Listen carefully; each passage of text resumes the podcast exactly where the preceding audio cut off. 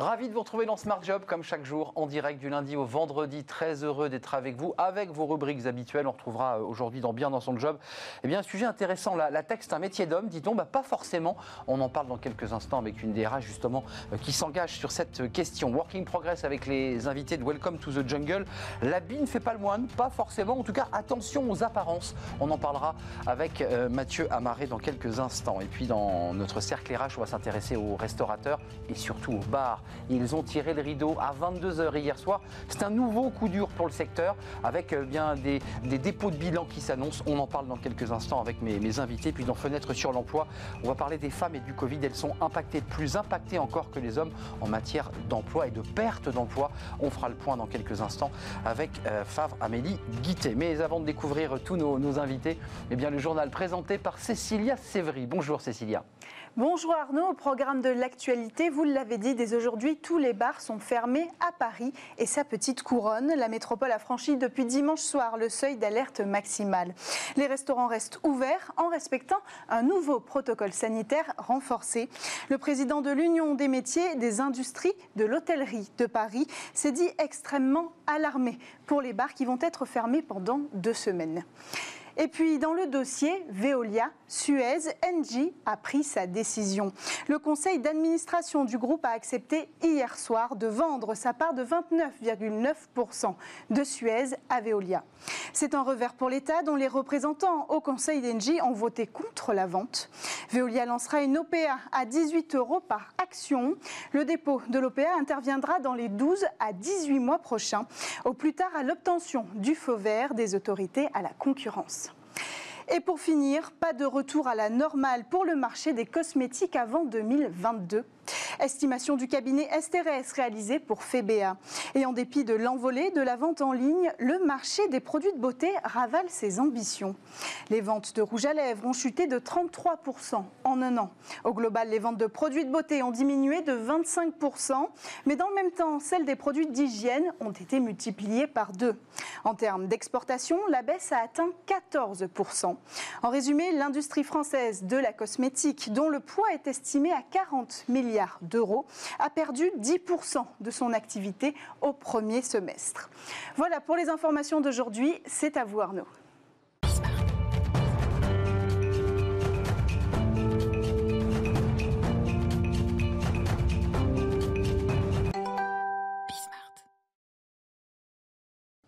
Bien dans son job, oui, comment être bien dans, son job? On en parle avec euh, Eve Royer. Bonjour Eve, merci d'être venue sur notre plateau. DRH d'Humanis, Humanis sans H, qui est une société du numérique et de la tech. C'est 3000 collaborateurs euh, en France, en Europe. Euh, vous avez décidé, eh bien, euh, bah, tordre le cou à une idée reçue. Euh, la tech, c'est souvent, euh, les métiers de la tech sont des, hommes. Très souvent, ils sont devant leur écran d'ordinateur et ils travaillent. Bah, vous dites, nous, on aimerait bien aussi ouvrir ces métiers aux femmes. Pourquoi d'abord ce constat? Je dirais que chez Humanis, euh, depuis toujours, nous sommes persuadés que euh, la diversité, euh, l'égalité homme-femme et puis la mixité sont des vecteurs de performance pour une entreprise. Donc depuis toujours, nous sommes engagés dans cette mixité qui nous semble très importante. Comment vous expliquez que, que ce soit des métiers euh, d'hommes? Parce que c'est vrai qu'on l'a beaucoup dit pour euh, le transport, le BTP, des métiers d'hommes, parce qu'il y a des efforts physiques, parce que, et encore, d'ailleurs, c'est un métier aujourd'hui qui s'ouvre aux femmes. Euh, la tech, c'est un métier où il n'y a pas forcément d'efforts physiques. Pourquoi ce sont les hommes qui ont le monopole de ces métiers? Je dirais que malheureusement, les préjugés, les stéréotypes perdurent, et très largement. Le, le, geek, l'image du geek, de l'ingénieur informaticien, introverti, asocial, encore, je dirais, de belles années devant, devant, devant, devant soi. Euh, ce qui est bien dommage, puisqu'aujourd'hui, les métiers de l'informatique sont des métiers euh, au-delà. Euh, du développement ou en tout cas de la partie technique, des métiers où il faut de plus en plus communiquer. Et les femmes euh, dans ces aspects-là sont en règle générale plutôt euh, très, euh, très fortes. C'est ça la, la, la, réflexion que vous menez, c'est qu'une femme aussi, dans son, dans son approche, j'allais dire presque commerciale, elle a une autre manière, de, de, une autre attitude, une autre manière de faire. C'est ça, vous l'avez constaté? Tout à fait. Et au-delà de ça, on sait qu'aujourd'hui, la proportion de femmes dans les filières de, des sciences et, et qui a été longtemps un préjugé aussi que les femmes étaient moins douées pour les maths ou pour les sciences, n'est plus le cas puisqu'aujourd'hui on voit que la proportion de filles ayant des baccalauréats scientifiques augmente. Mmh. Cependant, les filières d'ingénieurs et notamment l'informatique ne sont absolument pas privilégiées euh, pour ces euh, populations. Alors, Eve Royer, une fois qu'on a fait ce, constat, ce diagnostic, euh, concrètement, qu'est-ce que vous mettez en place au sein de votre entreprise Humanis pour faire sortir les femmes des, fonctions support, des fonctions de communication et de marketing, et pour les amener à des, à des postes importants autour de la tech? Comment on fait là dans, dans votre entreprise? Alors, déjà, nous avons la chance d'avoir 32% de femmes au sein de l'entreprise. Déjà? Oui. Déjà, alors on aimerait faire mieux, mais c'est mieux que la moyenne du secteur, puisque la moyenne du secteur, c'est 27%. Euh, et pour ce faire, on va travailler sur tous les aspects. Tout d'abord sur le recrutement.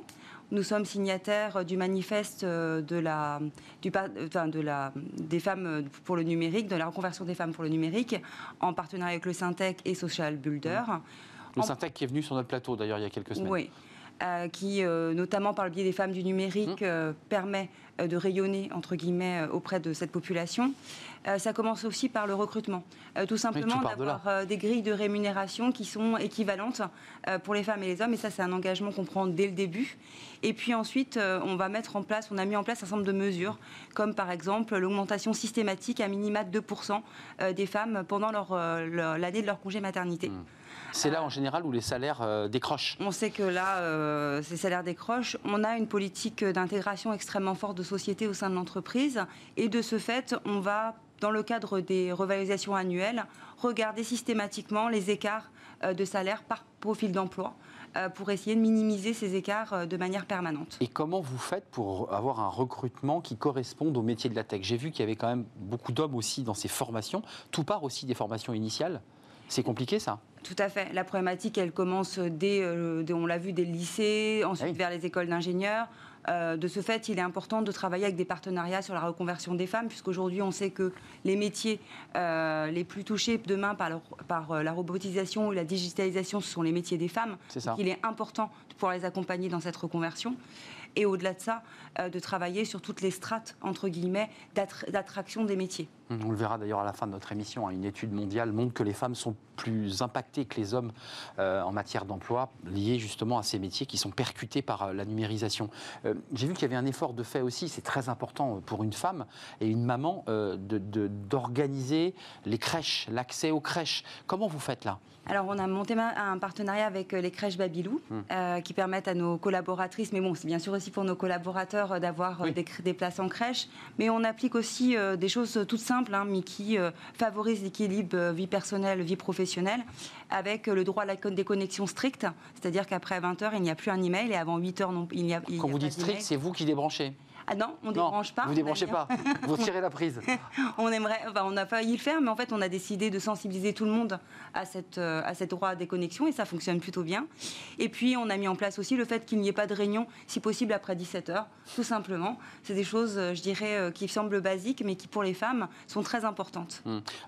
la, suite, parce que c'est intéressant, 32% de femmes, vous le disiez, dans ces métiers de la tech, est-ce que vous avez aujourd'hui des, des offres d'emploi? Est-ce que votre entreprise est en train de prospecter? Comment ça se passe là en ce moment? Alors nous avons encore euh, plus de, d'ici la fin de l'année, bien sûr avec euh, la crise euh, sanitaire, nous avons revu nos ambitions de recrutement qui étaient de plus de 1000 recrutements cette année. d'ici la fin de l'année, on a toujours une centaine d'emplois à pourvoir sur des expertises techniques bien précises.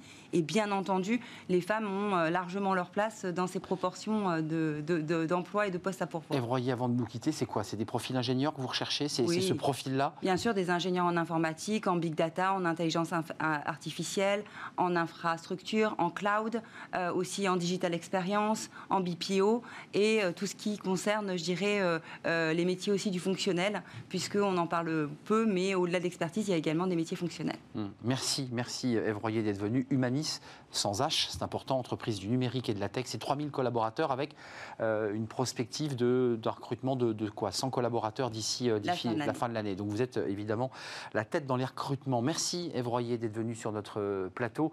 Tout de suite, la, suite de nos programmes, vous les connaissez, c'est Working Progress avec les invités de Welcome to the Jungle. C'est tout de suite. Retrouvez Working Progress au cœur de Smart Job en partenariat avec Welcome to the Jungle.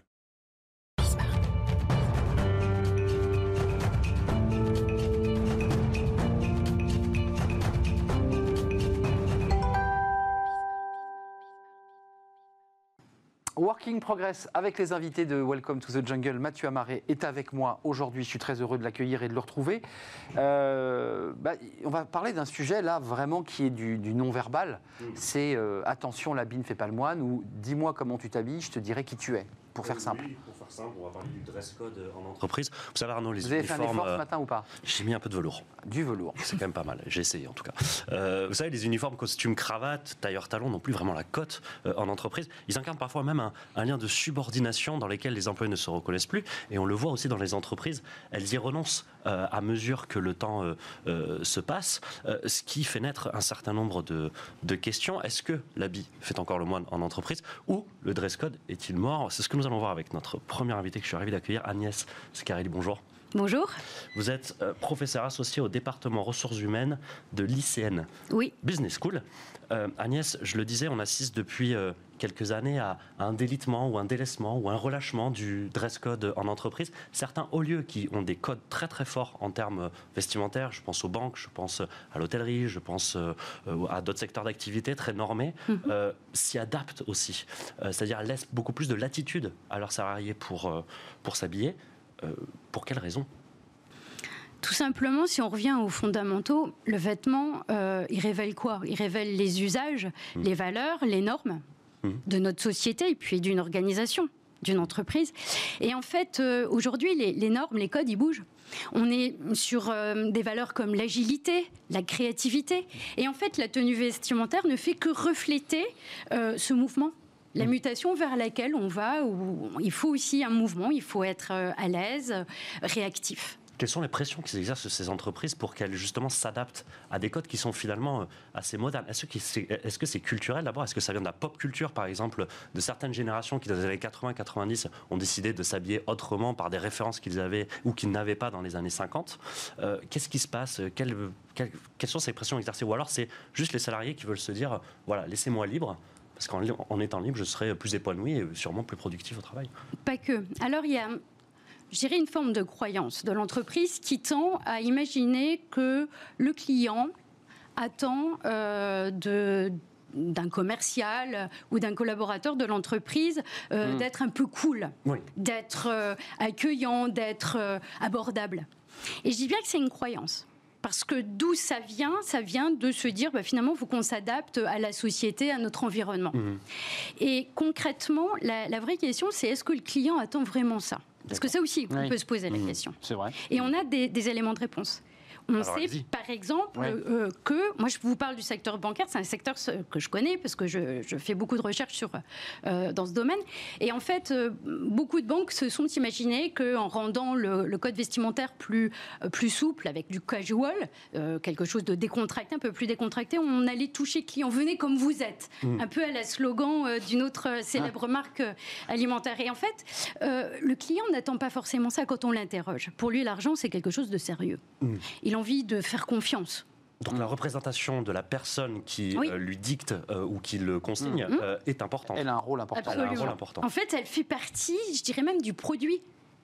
Ça fait mm. partie du packaging, à la fois du produit, mais personnel. Donc il faut une cohérence. Alors de casser les codes, c'est très bien. Il y a plein de milieux où ça peut se comprendre, s'entendre. Mais encore une fois, moi je dis toujours attention. Hmm. Attention, ne, poussons pas euh, finalement le bouchon trop loin parce que ce n'est pas forcément en corrélation avec des attentes. Mais juste, il y a une parenthèse, c'est hmm. une incise, mais on a vu le débat qui a été relancé dans les écoles. Oui, bien sûr. Sur le, dress code, qui était le bon dress code avec certains journaux, vous avez vu, qui étaient la taille de la jupe, la taille des. ça fait écho à votre travail. Bien sûr. Euh, bien sûr. donc, il y, y, a un dress code, je dirais. Euh, normé, normatif, moyen oui. Ou est-ce qu'aujourd'hui on est dans une dérégulation comme le serait l'économie finalement? Il y a un peu des deux. Il y a une forme de dérégulation parce que, je vous dis, on a envie d'être un peu dans cette tendance qui se dit, euh, qui se veut agile.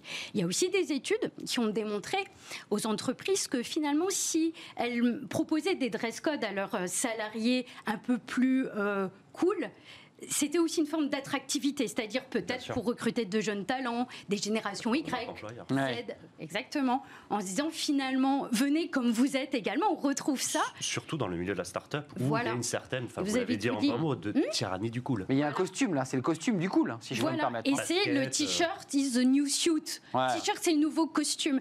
Et en même temps, il faut imaginer une chose, c'est que la façon dont on est Et le tatouage aussi un peu, j'ai vu. Ça peut, ça parce qu'il y a quand même euh, l'arrivée du tatouage. C'est une identification, c'est je suis moi et pas comme les autres. Et d'ailleurs, avec cette tendance aussi de, euh, de décontraction, c'est aussi l'idée de identification personnelle. Je suis moi. Et je ne suis pas dans cette espèce de costume, que cet uniforme que tout le monde adopte. Et je me distingue par une, un Il y a la, distinction.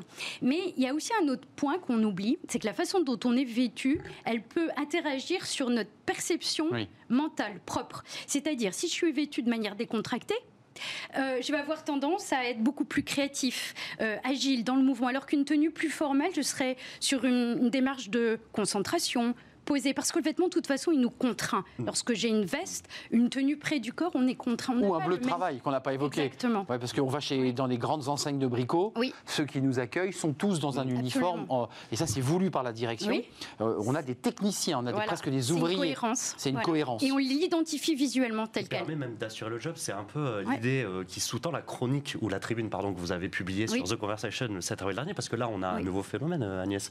on est en télétrravil. Absolument. On était dans un confinement forcé où les gens se sont... Euh, en jogging. Hmm euh, sans jugement, peut-être un peu laissé aller, en bah jogging, etc. Et vous dites qu'effectivement, ça a un impact sur la productivité. Si je me mets en jogging le matin, je vais avoir tendance à me dire... Euh, bah voilà, en fait, je vais peut-être le vêtement conditionne, bien ça. Hein. Le vêtement, il nous conditionne, bien entendu, à plein de choses, puisqu'il nous met déjà dans un contexte. Finalement, c'est comme l'acteur qui est sur. Il met son costume. Il met son, son costume, il va incarner le personnage d'autant plus fort que le costume est adapté au rôle. Mmh. Rentrer dans le costume, on, l'utilise très souvent d'ailleurs dans le journalisme. Ou le costume de l'emploi, enfin, exact. aussi formulé comme ça. Alors d'un côté, on a, on a une évolution des mœurs, euh, des codes vestimentaires euh, sous-tendus par certaines pressions euh, sociétales. On l'a vu aussi avec certains mouvements même féministes qui luttent contre les talons mmh. avec la souffrance, le mouvement notamment japonais Kutu, voilà, abréviation de souffrance et de chaussures.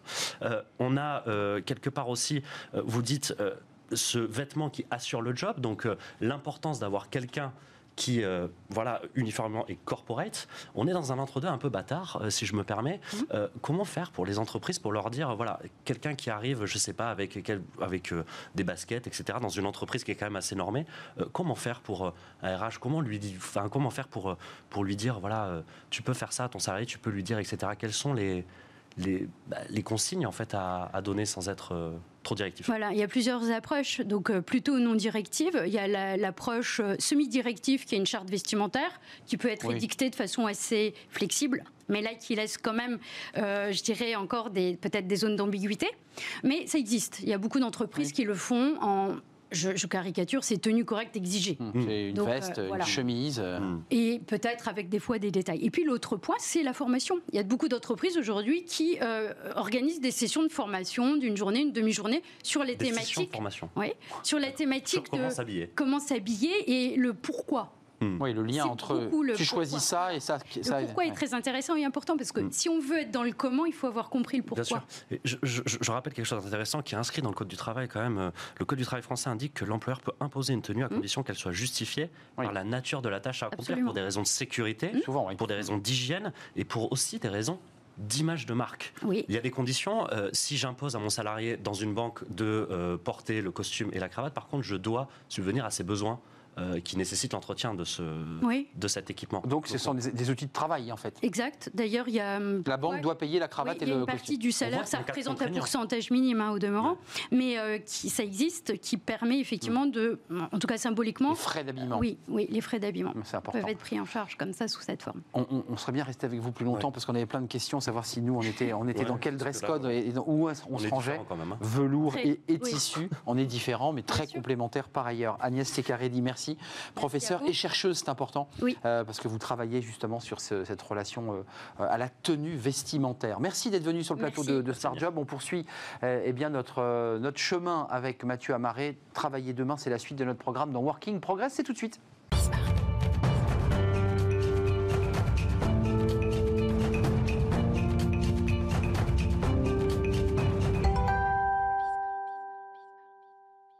Mathieu, on reste dans l'esprit. On avait une chercheuse qui nous parlait de cette interaction euh, non verbale finalement entre le, code vestimentaire et, euh, et, et, les vêtements et le regard de l'autre. Là, on reste sur le vêtement avec votre invité. On est resté dans la.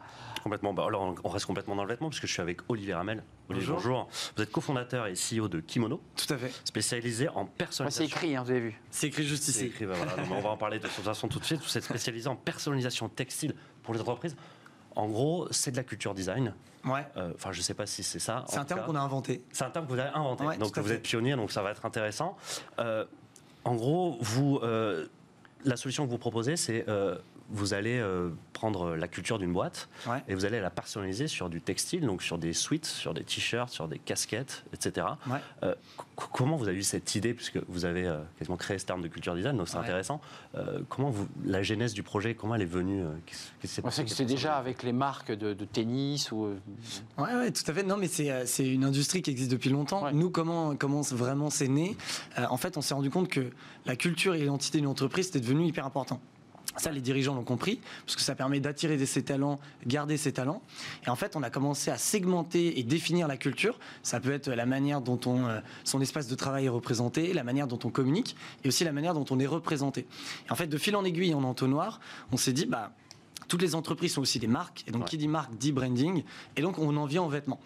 Et, euh, et, donc, du coup, on s'est intéressé à cette industrie du marché du textile personnalisé B2B. Et on s'est rendu compte qu'il y avait un gros gap entre euh, euh, les, clients et les fournisseurs, à savoir que les produits étaient souvent de mauvaise qualité, souvent mm. publicitaires, et qu'aujourd'hui on parle de marque. Oui, c'était des goodies souvent. Goodies, exactement. Nous, c'est un terme interdit chez nous. D'accord. Euh, c'est de la qualité. Voilà, c'est des produits de qualité, tendance, qui reflètent bah, l'identité. Qualité comment C'est-à-dire, c'est des, enfin, c'est sur les matériaux que vous utilisez Sur les matériaux, sur, par exemple, par exemple, si je prends l'exemple de ce suite, c'est 100% en coton bio. La plupart de notre catalogue est en coton bio. Sur les techniques proposées, où en fait, c'est des produits qu'on aurait pu acheter dans, le, dans le monde du retail. Et donc, comment elle est venue? On a compris euh, ce problème et on s'est dit, on va dépoussiérer cette industrie en proposant des vêtements qualité et justement au service des entreprises pour qu'elles soient bien représentées. Après, on le voit, Olivier, vous faites pas des costumes euh, ni des cravates, vous faites plutôt du sweatshirt, etc. Donc cette culture, elle a des codes. Sportwear. Elle est, générationnelle aussi. Casual.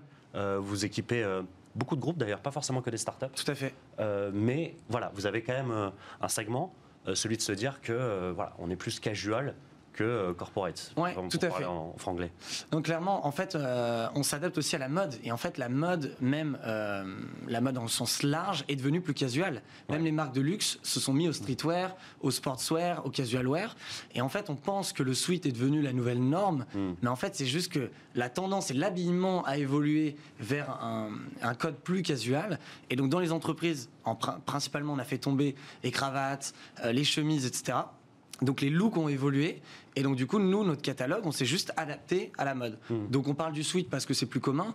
On a plus de 400 références et ça va même des chaussettes euh, au sac à dos, au kawaii, à la doudoune. On les met pour aller, excusez-moi, pour être concret, on avait une chercheuse. On les met pour aller au boulot. Vos clients disent, moi, je veux que tous mes collaborateurs aient le sweat. Ou on les met pour, pour être un vecteur de marque, même le week-end. Enfin, on, l'utilise comment, votre produit? Ça dépend. Nous, on a vraiment trois types de demandes. Ça va être un cadeau aux équipes. Et là, ils en font ce qu'ils veulent. Ça, ça. va être le week-end, en soirée ou au boulot. Ouais, on est content, c'est cool, on a la marque de la boîte. On représente. Euh, ça peut être aussi à, titre événementiel, donc bon là il y en a un peu moins, mais euh, pour représenter euh, la boîte à un, instant T, hmm. ou ça peut être dans un salon. cadre professionnel, voilà les salons exactement, hmm. ou dans un cadre professionnel où c'est vraiment une tenue de travail. J'ai vu vous en parliez juste avant. Et eh oui, oui. Euh, donc on représente quelque chose. Voilà, donc on a ces demandes, mais dans tous les cas et la plupart des demandes pour les équipes, c'est vraiment on vous l'offre parce qu'on est fier de représenter nos couleurs, notre équipe. Vous en faites ce que vous voulez, vous le mettez tous les jours ou le week-end. Mais comme c'est de bonne qualité, on ne le fout pas à la poubelle, on ne le met pas dans un coin parce que c'est souvent les goodies, on les reçoit et on se dit bon. Et ça finit en fond du tiroir. C'est ça. C'est pas écolo. Et deux, bah la marque, de, enfin l'entreprise dépense de l'argent et c'est gâché. Alors que là, on est fier de le porter. Mm. Et c'est graffé, excusez-moi, c'est graffé euh, par des graphistes, un peu graffeurs, un peu. Euh, euh, alors plus designé par des graphistes, c'est pas vraiment des graffeurs.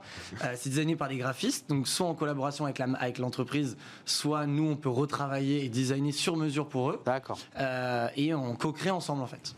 Est-ce qu'il n'y a pas un, mini paradoxe, Olivier? On, l'a vu avec Agnès, on s'est dit euh, la singularité et le fait de pouvoir euh, choisir euh, de comment m'habiller était une source d'épanouissement personnel. Tout à fait. vous, vous faites des, vous personnalisez des produits pour une entreprise, mais qui va peut-être pas l'imposer, mais en tout cas aiguiller ou consigner certaines, certains salariés pour dire bah voilà, ce serait cool que tu mettes le pull de la boîte, quoi. Euh, c'est un peu ça, Est-ce que vous n'avez pas noté un paradoxe dans peut-être l'injonction qu'il y a de certains employés à mettre des trucs de la boîte alors qu'ils n'auraient pas forcément envie de le faire?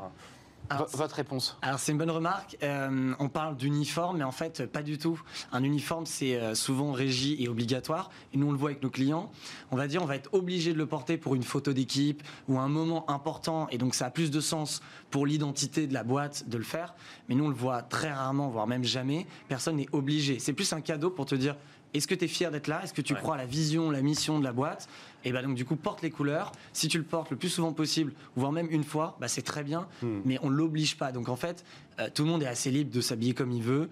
Et si en plus aujourd'hui, comme moi, on a envie de représenter ces couleurs, et ben c'est très bien. Euh, et, on est content parce que c'est joli. Hmm, c'est très joli. Kimono, c'est vous qui l'avez designé? Votre logo C'est votre logo, ça C'est le logo de la boîte. C'est le logo de la boîte, exact. On est nos premiers clients, donc on teste pas mal de choses aussi cousu main, non, c'est une machine qui vous fait de la broderie 3D, donc on C'est ça, c'est de la broderie 3D, donc on la sent, on peut la toucher. on peut la toucher. Vous faites pour les clubs de sport euh, aussi, non vous, Comment Club de sport aussi, parce qu'il y a aussi beaucoup, beaucoup de, de, logos. De... tenues de sport, honnêtement, on va vraiment de, quelque chose très technique, comme le sport, euh, comme des vêtements professionnels, ou aussi très casual. Euh, vraiment, on a, on a tous les styles pour tous les goûts. Merci Olivier Ramel, euh, fondateur de euh, Kimono. Bah, c'est écrit dessus directement. Il est venu avec sa marque, euh, avec de la qualité et du casual. Ça sera le mot hein, qu'on retient de, cette séquence sur le vêtement. Vous étiez très casual aujourd'hui, Mathieu. Est-ce qu'il était casual? Il est parfait. Et il est casual. Eh oui, mais Mathieu est parfait. il n'y a pas encore welcome gravé, effectivement, en 3D. Mais ça va venir. Welcome to the jungle et ses invités. Merci Mathieu d'être venu. Merci, à, Olivier la suite de nos programmes après cette courte pause. On s'intéresse évidemment à la fermeture des bars parce que ça a une incidence sur l'emploi avec euh, des dépôts de qu'on nous annonce. Les bars ont tiré le rideau. Enfin, pour certains d'entre eux, c'est très compliqué. Certains sont bars et restaurants. On vous explique tout dans quelques instants. Restez avec nous.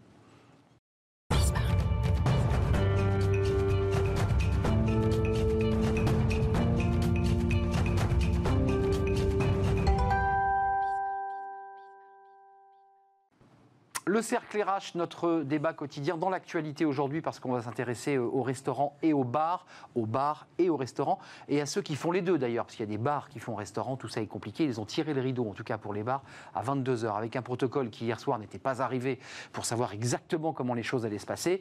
Et puis derrière, il y a, vous le savez évidemment, des, enjeux en matière d'emploi au cœur de notre émission, euh, des dépôts de bilan. Et qui dit dépôt de bilan, bah, dit effectivement fermeture d'établissement avec des collaborateurs, des serveurs, des cuisiniers bref, toute la chaîne qui risque évidemment de se retrouver au chômage. C'est un, sujet d'inquiétude, euh, pour ne pas dire de colère, euh, parce qu'on a vu des restaurateurs aller dans la rue euh, aux Invalides il y a ces week-ends derniers. on fait le point aujourd'hui parce que c'est un sujet au cœur de notre économie, ce, petit commerce. avec nous, Stéphane Gégaud, merci d'avoir répondu à notre invitation. Bonjour. merci d'avoir quitté votre restaurant. L'Ami Jean, L'Ami Jean, c'est dans le 7e arrondissement. 7e, oui, tout à fait. C'est dans le 7e, c'est un restaurant connu. Vous vous êtes exprimé Hein, assez régulièrement dans, les médias. Malheureusement, oui.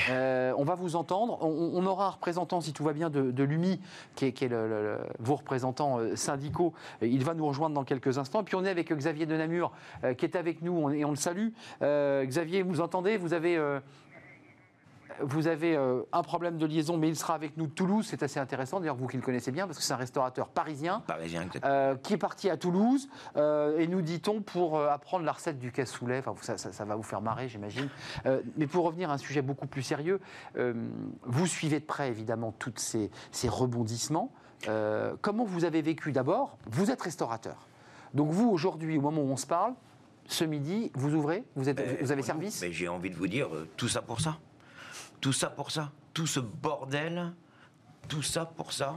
Qu'arrivé à un moment, ça fait quand même pas loin d'une semaine, une semaine et demie qu'on a cette épée d'Apoclès au-dessus de la tête. On nous dit on va fermer, pas fermer.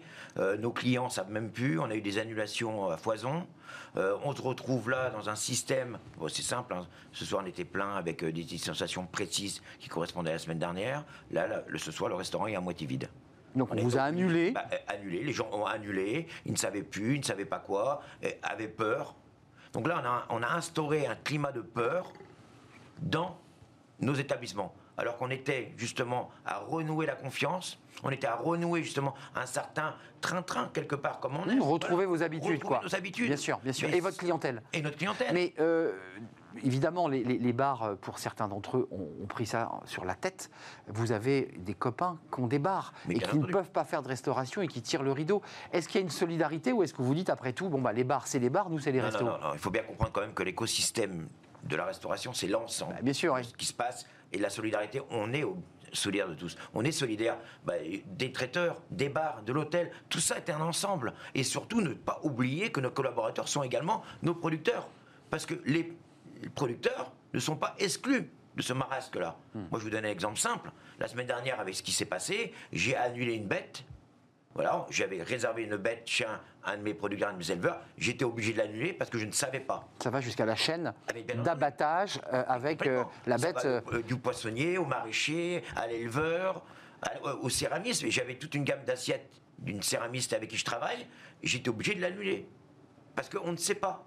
La vision qu'on a, elle est zéro, elle est nulle. Comment voulez-vous qu'on arrive, justement, sainement, à faire ce métier qui est un métier magique? Mais ce métier magique-là, on est en train de le détruire. On est en train de détruire l'entrepreneuriat individuel. Euh, les chiffres, vous les avez peut-être comme euh, euh, le chef Etchebez qui, qui parle d'un risque de 150 000 emplois qui risquent de disparaître. Est-ce que, est que vous avez ces chiffres? Est-ce que vous avez des contacts avec des, amis, des proches, des collègues qui vous disent Moi, j'ai plus que trois mois devant moi? Non, mais là, on est extrêmement implanté sur les réseaux sociaux. C'est vrai que les réseaux sociaux, on a pris ça en main avec ma femme. Et là, on voit le retour des gens. Ah on, est, on est devenu presque cette, ce phare dans la lumière où les gens se disent Qu'est-ce qu'on fait? Qu'est-ce qu'on va faire? Et on ne le sait pas nous-mêmes. Et là, mais tous les jours, on a des messages de désespoir et des messages. Ce matin, on a eu une dizaine de messages, une stop, on ne peut pas ouvrir.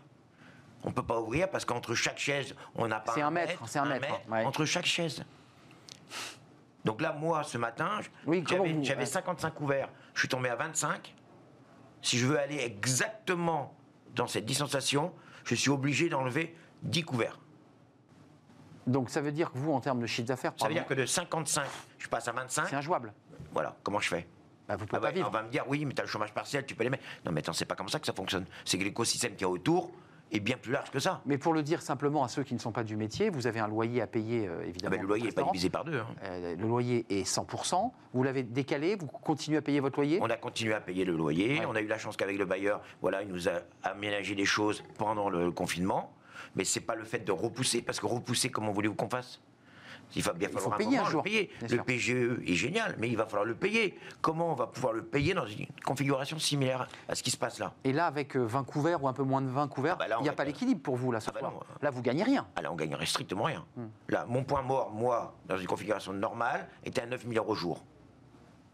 Voilà. Et là, et là on est à 6 000 euros et encore, on a de la chance. Sans vous payer, hein Sans nous, sans nous payer. Sans vous payer. moi, me payer, ça fait déjà un petit moment que je ne me suis pas payé. Vous, vous ne vous payez plus depuis combien de temps, là? Ça fait 3 mois, à peu près. 3-4 mois. Donc, vous vivez sur, sur vos réserves Voilà, je vis sur les réserves, voilà. Mais ça, un, également, c'est un choix. C'est un choix. C'est un choix parce que ce métier, on l'aime, ce métier, on le vit, ce métier fait partie de notre passion.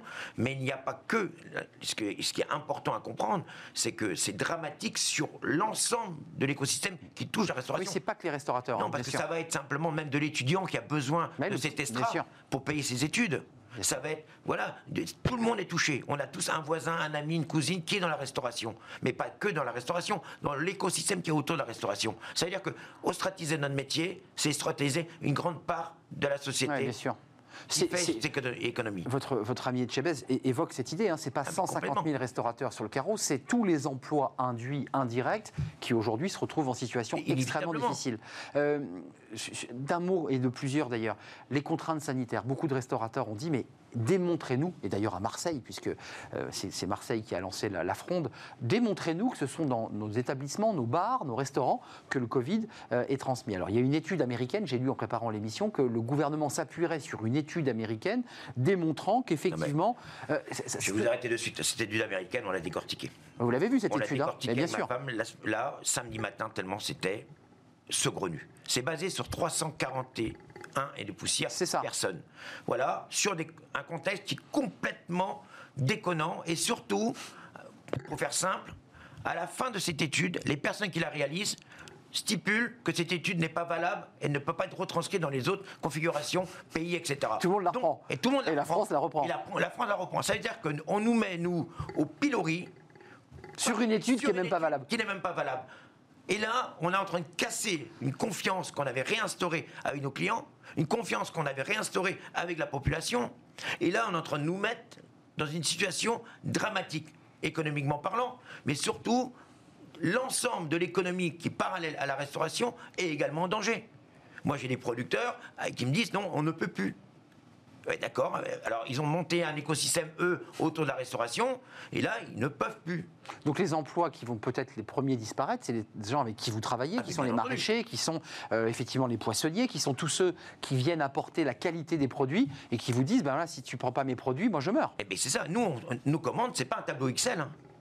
Là, on, passe un coup de fil. On, voit une OPA agressive sur le petit entrepreneuriat. Voilà. Voilà comment on le vit. Mais ils le ressentent comme ça, ceux qui vous envoient des mots sur, euh, Facebook. Ils vous disent, nous, on est en train de nous tuer. Mais c'est exact. Mais tout à fait. C'est une OPA agressive sur l'artisanat, c'est une OPA agressive sur l'entrepreneuriat individuel. On veut quoi? On veut que la restauration soit uniformisée, c'est rachetée par des gros groupes. Et de là, c'est facile, tu appuies sur un tableau Excel, hop, bah, le poireau, celui-là, on va le prendre parce qu'il est moins cher que. Non, c'est pas comme ça que ça fonctionne. Derrière, il y a des hommes, des femmes, un écosystème qu'ils ont mis également en place sur leur famille, sur leur vie. Hmm. Et ça, c'est ça qu'il faut entendre. Certes, on entend beaucoup la restauration, mais la restauration, c'est l'ensemble de ce qu'il y a autour, et c'est absolument ça qu'il faut comprendre. Euh, vous envisagez de, parce que vous êtes des métiers individuels, les chefs sont des gens qui vivent individuellement dans leur cuisine. Voilà, la solidarité existe peut-être moins qu'ailleurs. Est-ce que vous avez envie de vous unir, euh, de vous associer, euh, et comment vous voulez faire ah, entendre votre voix C'est pour ça que c'est facile de, s'en prendre à, notre métier quelque part. Vous êtes, isolé. On est isolé. Et malheureusement, la gangrène de ce métier, c'est cet isolement. La gangrène de ce qui se passe là, c'est justement, il faut être unis. Hmm. On ne voulait pas. Et on est combien à, s'unir pour parler dans les médias d'une seule voix? Il y a Philippe, il y a Xavier, il y a, moi, il y a, il y a, qui va, peut-être venir avec nous. Il y a combien? On est, on est tellement peu et surtout peu à comprendre et à dire attendez, on est nous d'accord, mais il y a l'ensemble qui est autour qui est extrêmement important. Moi, je suis trésorier du Collège Pinaire de France, qui est un regroupement de producteurs, d'éleveurs, de restaurateurs, mais des gens qui sont unis ensemble, qui ont besoin justement de ce côté uni, mais à un moment, c'est l'ensemble de la profession et des professions parallèles à la restauration qui font parler d'une seule voix. Hmm. C'est capital. C'est trop facile. Là, on est en train de payer la paix sociale que le gouvernement a acheté cet été, en laissant faire tout et n'importe quoi. Et là, on nous met sur le dos comme quoi c'était nous les clusters hmm. majeurs. Non mais attendez, non, c'est une hérésie.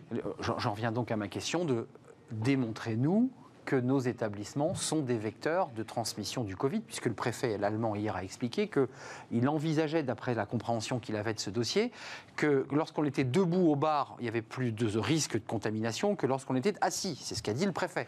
C'est vrai que le cursus du virus, euh, à 22h, le virus d'un seul coup, il commence à naviguer. Et enfermé à 22. mais il faut arrêter. J'ai fait des plateaux là toute la semaine dernière pour parler justement de ce qu'on est en train d'évoquer là et la, peur de fermer et ce qui les conséquences. On a fréquenté, j'ai fréquenté beaucoup de, professeurs dont un professeur de, Pompidou a été en off, a été très clair et même en off. Non non, même en, off a été clair, mais il a été également clair sur le plateau, comme quoi fermer la restauration n'aurait pas fait en sorte que le virus ne se propage pas. Et ce n'est pas la restauration dans l'ensemble qui fait la propagation du virus. Hmm. Si nous, dans notre profession, la majorité de la majorité a fait attention. La majorité a mis les protocoles. il y a eu de gros efforts de fait. Il y a eu des. Moi, le premier, quand j'ai vu les protocoles. Vous avez vu le protocole, hein, plus de masques transparents. Vous avez vu, c'est tombé.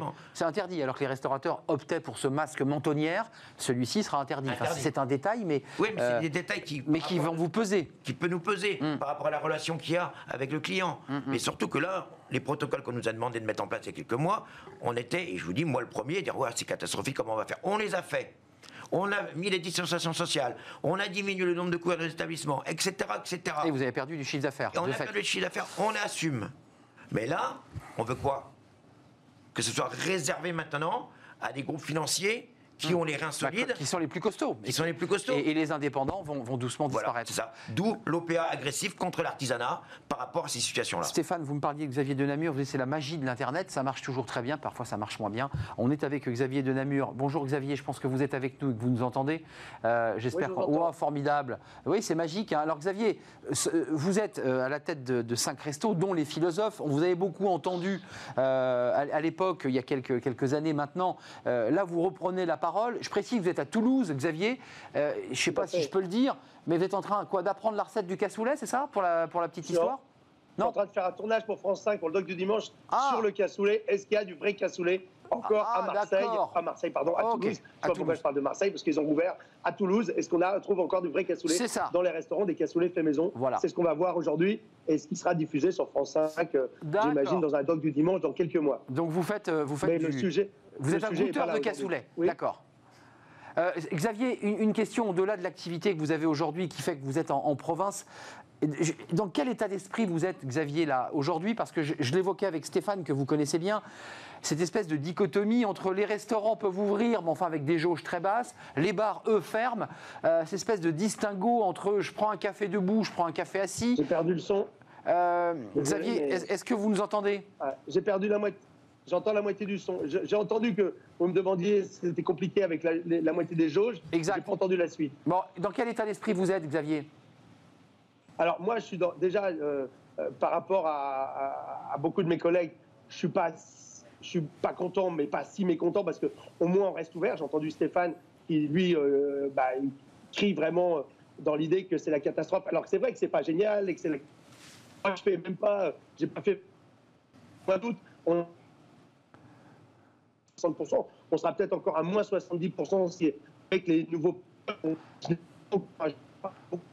Mais je précisément Alors, qu'est-ce qu'il est possible de faire ou pas.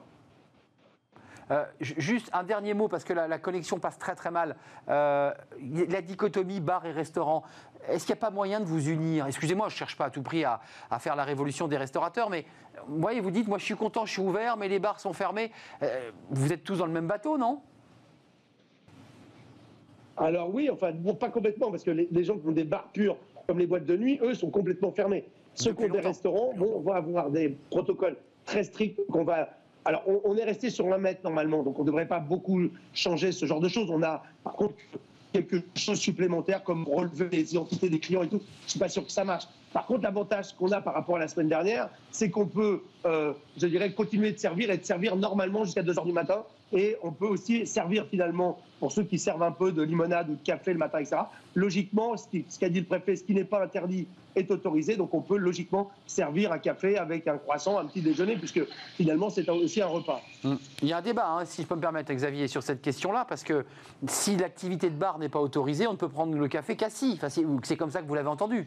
Ah oui, moi, moi, je rappelle que depuis vendredi, j'ai annoncé que je fermais mes comptoirs. Donc, j'ai fermé mes comptoirs depuis, depuis samedi. Enfin, mes, comptoirs sont fermés. J'en ai trois qui sont fermés. C'est possible que je ferme même carrément les endroits parce que si je comprends le texte, on ne peut rester ouvert que s'il y a une cuisine dans l'établissement. Si tel est le cas dans le texte, je fermerai aussi deux de mes établissements. Mais sinon, le, reste, encore une fois, si on peut, moi, ce que je disais hier, j'avais mon boulanger qui me disait faut arrêter de commander. Enfin, il y avait beaucoup de collègues qui avaient arrêté de commander des croissants de la viennoiserie pour les petits déjeuners. J'ai dit non. Euh, pour l'instant, si on fait des petits déjeuners le matin, qu'on est restaurant, en tout cas brasserie, bah, un petit déjeuner, c'est un repas. On a logiquement le droit de servir le petit déjeuner le matin. Donc, mais en attendant, avant d'avoir des interprétations d'interprétations où tout le monde il va du sien. Hier, j'étais sur CNews, on entendait euh, le présentateur qui dit oui, on va prendre la température. C'est pas du tout dans le protocole. Donc, attendons d'avoir si ce protocole est écrit aujourd'hui. Alors, c'est vrai, c'est un peu bizarre pas, du hein. gouvernement. Moi, ce que je trouve un peu étrange, c'est d'attendre aussi longtemps pour écrire un protocole. On est d'accord. Mais vous, Xavier, qui, on entend votre discours. Vous dites globalement, moi, je suis un restaurateur, euh, je dirais euh, mature. Je vais me plier aux règles qu'on m'impose tout le monde a joué le jeu, mais vous n'êtes pas en train de tomber un peu fou Je veux dire, euh, avec euh, euh, des restaurateurs qui vont rester à moitié ouverts, d'autres qui vont fermer. Dans quel état d'esprit, je dirais même psychologique, vous êtes? Moi, la chose, c'est qu'effectivement, d'un point de vue économique, c'est une catastrophe. Alors, est-ce qu'on est. Alors, on a effectivement le chômage partiel. Qu'est-ce qu'on va avoir comme aide de l'État? Pour moi, comme Stéphane, qui faisons plus de 2 millions d'euros de chiffre d'affaires, ben, logiquement, on n'a rien pour l'instant.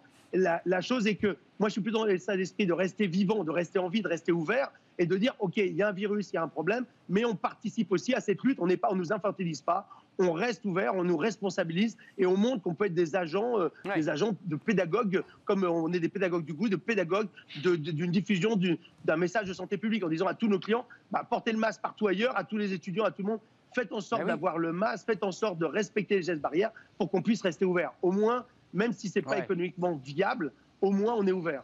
Ouais, merci. Euh, euh, restez une seconde avec nous. Je vous saluerai, à moins que vous soyez obligé de partir pour un cassoulet brûlant, mais euh, restez encore quelques minutes avec nous. Stéphane, c'est intéressant ce qu'il nous dit, parce qu'il y a eu un autre débat qui a été soulevé juste avant que le coup prêt tombe, mhm. qui était de dire, mais attendez, on ne peut plus emmener, on ne peut plus aller dans les restaurants, mais les, gens vont se rapatrier chez eux dans des conditions sanitaires qui, elles, ne vont pas être respectées. On, va être, on ne respectera pas les règles. on les respecte mieux dans un resto.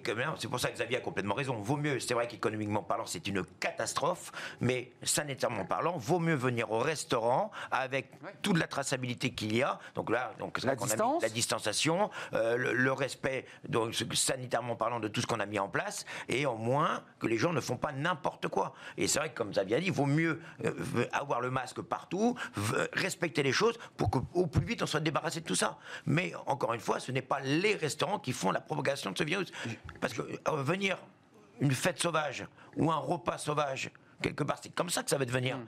À la maison, il y a un danger là. Il y a un vrai danger. Bien sûr, bien sûr. Dans l'espace privé. Juste d'un mot, parce que euh, Xavier évoquait quelque chose d'intéressant qui est assez technique et pointu, qui doit se négocier, je dirais, dans les, les arcanes du ministère de l'économie. C'est votre chiffre d'affaires à 2 millions, ça veut dire que vous n'avez pas d'aide. On en a au-dessus, en dessous, c'est quoi la règle? Voilà, là, on fait à peu près 2 millions, 2 millions, euh, juste, on est juste fleur, et on n'a pas d'aide. Donc euh, c'est vraiment le, gros souci, c'est qu'on est entre les deux. Mais après, on a des aides à quel niveau? Je ne sais plus exactement, là je les ai plus en tête, mais en deçà, à 1 million on a les aides, 1 million 5 on commence. Vous êtes trop au-dessus On est trop au-desus. Donc ils considèrent que votre chiffre d'affaires étant trop élevé. On est des nantis vous avez assez d'argent pour vivre. Exactement. Chose que non, malheureusement, le chiffre le, 2 millions de chiffre d'affaires, c'est pas l'argent qui a. Je sais pas 2 millions sur mon compte. Hein, c'est pas le chiffre d'affaires, on a bien compris. Oui, On est une entreprise économique. Exactement. Oui, le chiffre d'affaires, c'est pas, c'est pas, le résultat net. J'aimerais avoir les 2 millions sur mon oui, le résultat net euh, à la fin de ah, l'année. C'est pas ça. C'est pas ça, bien sûr. il faut payer les fournisseurs. On travaille, voilà, avec les. Bah, on travaille pas avec une grande enseigne. On a des fournisseurs. Euh, on a des prix qui sont juste par rapport à nos fournisseurs. Euh, et voilà, donc c'est, on a une multitude de on a à peu près 150 personnes autour de nous. 150 personnes, ça fait du monde. 150 hein. personnes, vous évoquiez tout à l'heure les fournisseurs, euh, les, fournisseurs les, éleveurs, les maraîchers. Ça va jusqu'à euh, l'alcool, le vin. L'alcool, le vin, la personne qui va nous faire les fleurs, euh, les herbes, la céramique, la céramique, même l'art de la table. Moi, je travaille à la maison Perceval. Là, je suis arrivé au bout de mes, des couteaux tout simples. Tu pourrais dire, mais les couteaux, tu vas chercher ça à Carrefour. Mais non, c'est pas comme ça que ça fonctionne. Hum, que vous avez. C'est l'art de la table. Il y a l'art de la table. Il y a l'art de notre métier. Mais euh, avant de nous quitter, euh, là aussi, je vous la pose un peu abruptement parce que vous, êtes en train de recevoir des centaines et des centaines de messages de restaurateurs, de gens qui tiennent des bars partout en France. Vous êtes, sans le vouloir, devenu un peu leur porte-parole. Vous allez en faire quoi tout ça, de tous ces messages? On essaye, on essaye au quotidien. C'est mon épouse, c'est ma femme qui s'en occupe. Voilà, c'est, elle, répond tout, le temps. On est tout le temps justement en interaction avec ça. C'est vrai que ça demande du temps qu'est-ce qu'on va en faire? On a, Nous, on, s'est jeté dans cette bataille avec les assurances le 13 mars, non pas parce qu'on avait un but de quelque chose. Assurances qui, qui n'ont pas, qui n'ont pas, répondu positivement on, s'est jeté dans cette bataille parce qu'on a dit stop. Moi, moi j'ai dit stop, il faut arrêter. On a eu les gilets jaunes, on a eu les mouvements sociaux, on a ceci, on a cela. Euh, stop, on arrête là. Là, la guerre économique qu'on est en train de vivre là va nous faire plus de morts que les guerres sanitaires. Alors on arrête on va commencer à avoir une stratégie peut-être un peu plus globale et d'essayer de se réunir. L'assurance, vous avez abandonné le combat? Non, pas du tout. On a signé, nous, AXA. Là, on a eu le premier, on est passé, on l'a signé avec le tribunal de commerce sur justement leur manque de devoir de conseil qu'ils n'ont pas fait etc. Bon, ce serait trop long à évoquer. Avec un débat sur le fait que dans la clause, il fallait qu'il y ait pandémie. Alors il y a tout le débat juridique. Hein. Euh, il n'y a pas le mot dans certains contrats et dans certains il existe. Euh, Exactement. Donc nous, nous, on les a pris à l'envers sur leur, euh, on les a vraiment sur leur obligation, leur de... obligation de devoir de conseil. Donc là, et on passe le fin octobre, si je ne me trompe pas. Fin octobre, donc pour une décision. On verra vraiment une décision concrète. Sur le fond. Et j'ai reçu un avenant avant-hier, le vendredi dernier, où là, comme quoi les clauses magiques, pandémie, etc., risque viral, étaient dedans, avec une augmentation des primes. D'accord. Euh, ah, évidemment, ça a augmenté mécaniquement Ah, la prime. bien entendu. C'est assez logique. Euh, L'avenir pour vous, c'est quoi en deux mots? Vous regardez comment l'avenir? C'est comme euh, disait Xavier, ben, on va rester combatif, on va rester euh, voilà, euh, vigilant par rapport à, à tout ce combat. Et on va rester surtout voilà, protecteur de nos clients, protecteur de nos artisans et protecteur de nos collaborateurs au restaurant. Et voilà, malheureusement, économiquement parlant, c'est une catastrophe, mais on doit absolument tenir bon. Euh, Xavier, euh, avant de nous quitter, l'avenir, vous le regardez comment? Parce que là, tout à l'heure, j'ai entendu Stéphane qui dit, mais voilà, je, je- je suis un peu celui qui porte la lumière. quoi. J'ai une petite lumière et puis j'essaie d'éclairer. Vous aussi, vous, à votre- manière, vous essayez d'éclairer, de, de garder espoir? Oui, il est clair qu'il faut euh, dire aux. C'est d'ailleurs, j'étais pas d'accord avec d'ailleurs avec, euh, avec Philippe Etchebest qui par- parlait, qui voulait mettre tous des brassards noirs. Moi, je pense que c'est plutôt le brassard vert qu'il faut mettre, un brassard d'espoir. C'est-à-dire que même si c'est compliqué, etc. Alors c'est vrai qu'il y aura des dégâts. Il y aura des dégâts, il y aura des entreprises qui vont pas se relever parce que c'est euh, triste, mais c'est comme ça dans la vie économique aussi. Qui est là au-delà de, de tout de ces crises, au-delà de tout ce qu'on pouvait euh, euh, penser. mais il faut quand même essayer de trouver des solutions. Alors ceux qui, comme moi, avons des affaires ou du patrimoine, ben, on va vendre pour pouvoir résister. Alors après, Stéphane parlait des assureurs. Moi, je suis aussi chez AXA. Bon, je, moi, c'est pas du tout le, euh, la question de, de, de, de, ce qui, dont, il parle. Moi, pour l'instant, j'essaye de faire en sorte que AXA euh, garantisse euh, ce qu'il garantit, c'est-à-dire que sa signature Ouais. a, a- a valeur de signature. C'est-à-dire qu'on a, des- on a payé des primes pour une perte d'exploitation au titre, au titre, je dis bien, de la fermeture administrative et rien d'autre. Et moi, je demande juste à AXA, pour l'instant, pour ceux qui ont la chance d'avoir, je ne sais pas si Stéphane a ce contrat, de, de honorer euh, sa signature. C'est tout ce que je demande. Oui. Et ensuite, je Ouais. demande au gouvernement d'accompagner, effectivement, d'accompagner. C'est-à-dire, par exemple, pour les prêts PGE, comme Stéphane a dû l'en prendre, de reporter d'un an euh, le, le premier, euh, la première échéance. Ouais. Et ensuite, d'assumer pour les bars et les boîtes de nuit, s'ils doivent donner réellement avec le fonds de soutien dont, euh, auquel les assureurs normalement abondent, bah, de donner réellement 10 000 euros par mois de fermeture. C'est vraiment le minimum parce que 1500 euros Ouais, pour seulement les petits restaurants qui ont Impossible. 1500 euros, vous ne pouvez pas vivre. Oui, bien sûr, ça c'est des précisions importantes, évidemment. Cette question du PGE, on la retraitera évidemment parce qu'il y a les mensualités, puis certains évoquent même l'idée de ne pas pouvoir payer les cotisations. Ils, ils ont commencé déjà à alerter le, le gouvernement.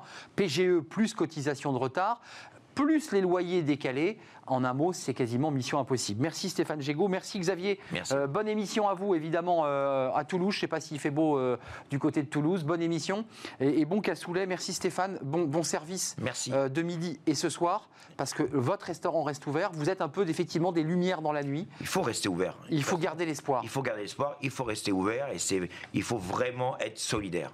Merci Stéphane d'être venu sur le plateau. Je précise que le responsable de l'UMI est bloqué dans une négociation justement avec le gouvernement.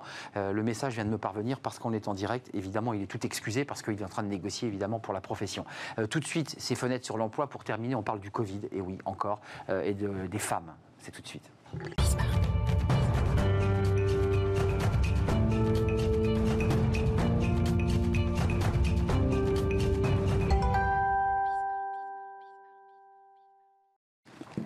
Le Covid dans Fenêtre sur l'emploi. Alors, on a souvent l'habitude de, de- de faire des, des éclairages sur euh, les chiffres du- de recrutement, d'embauche, et on le fait souvent.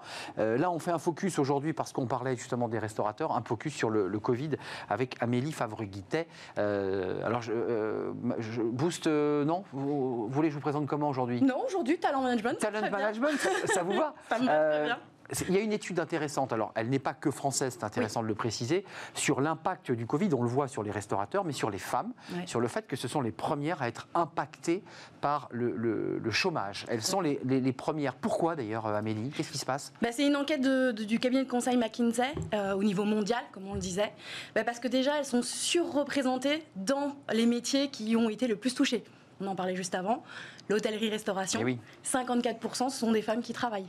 Euh, le commerce, plus de 43% ce sont des femmes qui travaillent dans une boutique. Secteur impacté.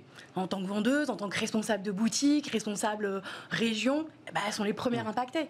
Le, la- le- toute la partie du culture. Euh, on a aussi beaucoup tout ce qui est lié un peu aux loisirs. Les centres, les centres de loisirs, c'est souvent des femmes. Elles sont les premières impactées. Et puis des, des métiers support, métiers d'accueil, Ouais. euh, de, de réception, et c'est vrai que c'est des métiers qui sont impactés, de l'événementiel aussi, puisqu'on- on, on l'oublie. Euh, Au-delà du diagnostic, diagnostic, ils affinent cette, cette étude. On, a un chiffre, hein, c'est 1,8. 1,8, oui. C'est ça. Hein. deux fois. Quand un homme risque de perdre un emploi, pour la femme, c'est 1,8 fois plus, plus fort, plus impactant. Donc ça, c'est l'étude McKinsey. vous, pour ramener, je dirais, à la France, qu'est-ce que devrait faire, qu'est-ce qu'on pourrait faire Parce qu'une fois qu'on a fait ce diagnostic, on se dit, mais qu'est-ce qu'on peut faire concrètement Il y a déjà des choses qui existent, heureusement. Euh, L'État a mis en place la partie formation pour toutes les personnes qui étaient au chômage partiel. Pour récupérer. Donc, c'est les, inviter vraiment à continuer à se former pour peut-être penser autrement aussi la carrière, c'est mmh. aussi important. Et réorienter sa carrière parce qu'on n'est pas obligé de, tout. Aujourd'hui encore plus, bah, on, se reconvertit, on fait plein de choses. Donc c'est peut-être l'occasion justement du chômage partiel de partir sur autre chose. Puis après, il y a toujours la partie sensibilisation, formation auprès des entreprises. Hum. Nos chères entreprises qui ont signé la charte de la diversité, qui communiquent sur une partie RSE, euh, entreprise hum. innovante, bienveillante. Ça, c'est ça, c'est de la RSE, ça pur. Bah, c'est le moment de le montrer. Hum. Montrez-nous que vous êtes capable de euh, soit garder des collaboratrices, soit d'adapter, euh, soit des adapter ou d'adapter d'ailleurs leur leur poste, puisqu'en fait, il est aussi question de, peut-être reventiler. On le voyait en début de l'émission. Tout à fait. Les postes du numérique et de la tech dominés par les hommes et on est l'entreprise essayait de les, intégrer, euh, assez. Euh, il y a un débat que vous portez avant de nous quitter, c'est la formation initiale. Il faut aussi que les formations initiales pour les femmes euh, soient porteuses faut aller leur montrer les métiers, les secteurs, montrer eh les possibilités. Sinon, ils n'accèdent pas à ces emplois. Et c'est pas incompatible avec la vie de famille. Mmh, mmh, parce qu'on peut aussi partager la charge domestique, mmh. euh, même si aujourd'hui 75% des femmes s'en occupent. Et avec le confinement, ça a eu une augmentation de plus de 20%. Euh, et ben, j'invite euh, ces hommes à s'occuper un peu plus des enfants et de la cuisine. c'est bien, le message est, passé au-delà de cette étude McKinsey à découvrir parce qu'elle est effectivement assez intéressante et elle est globale et elle impacte bah, tous les pays du monde d'ailleurs toutes les femmes du monde euh, impactées par ce Covid, car c'est une, une pandémie planétaire. Merci Amélie Fabre-Guittet d'être revenue comme euh, chaque mardi. Euh, on se retrouve la semaine prochaine pour une nouvelle petite tribune, rubrique. Merci à vous, merci à, vous qui nous regardez et qui réagissez ou interagissez d'ailleurs sur les réseaux sociaux. Je vous remercie. Et puis on se retrouve demain, bien entendu, pour de nouveaux invités, de nouvelles aventures. D'ici là, portez-vous bien. À demain. Bye bye.